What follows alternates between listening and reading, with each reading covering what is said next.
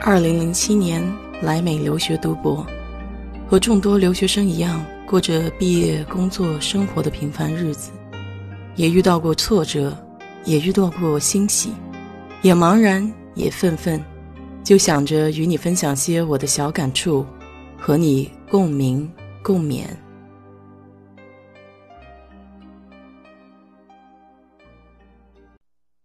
嗨，你好。我是 DJ 水色淡子。上个周五，公司统一发了邮件，说这个礼拜春假过后，我们大家还是统一在家办公，这样可以减小社区传播的可能性。看目前这个情况呢，估计在家办公这个会延续到三月底。在家办公一般干扰会多一些，所以今天呢，我就想聊一聊在家办公如何提高效率。首先呢，我们先来思考一个问题，就是为什么在家办公会效率低下？比如你有时不时进来给你投递食物的父母，比如你的桌椅台面并不够大，也没有属于自己的一块区域，又比如你坐在床上办公，没有五分钟你就想睡觉了，再或者你时不时起来吃个小零食。所以，一般的情况就变成了工作五分钟，休息两小时。相比较办公室的环境呢，家里是给人一个舒适的感觉，所以也就很容易产生懈怠。而且，如果户型比较房比较小的房间的话，也很难说单独分出一块区域给你做工作学习的地方。而另一方面呢，在家办公一般都是单打独斗，缺少了同事相互的监督。效率自然也就会大大降低啦。所以第一步呢，我们先从环境入手，在家里尽量可以布置出一个工作区域。工作的时候呢，尽量不让旁人来干扰。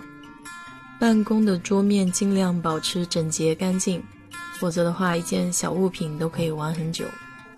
这就是所谓的办公仪式感。我一般在单位呢是有两个屏幕的显示器。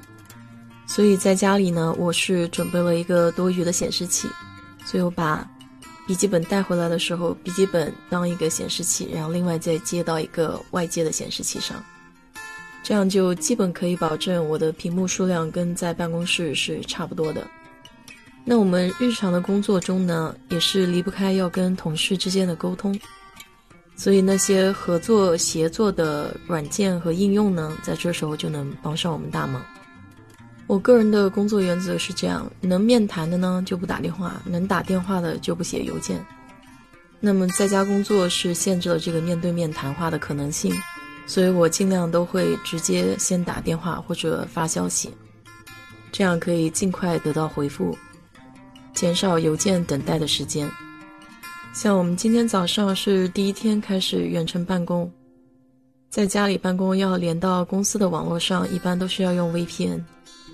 这时候很多同事呢就没有办法把这个远程网络给设置好，就需要帮助。那当时他们用的就是微信，在群里互相分享信息去解决这个问题的。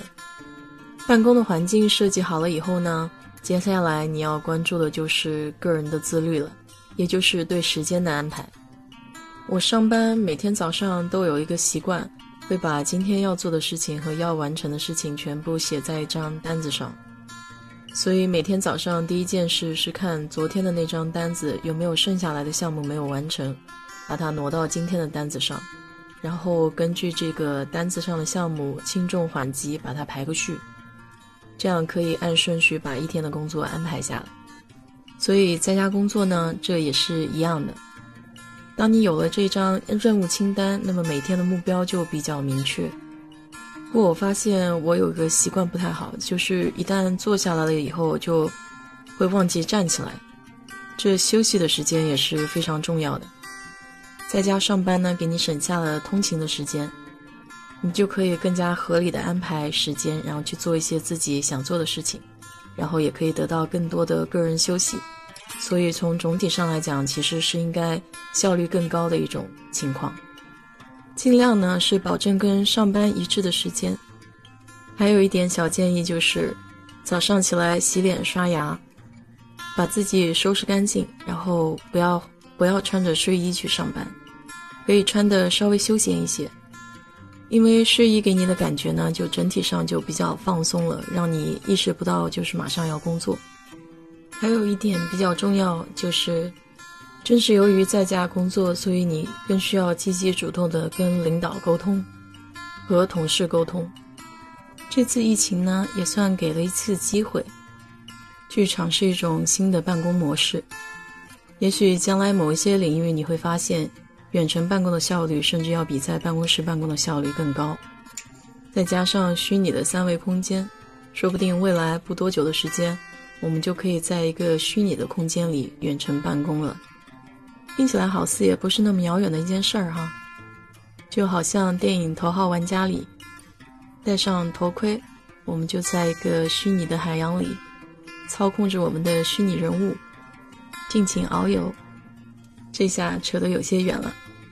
好了，今天你在家办公了吗？如果你对这个话题感兴趣的话，请在我的评论区留言吧，谢谢。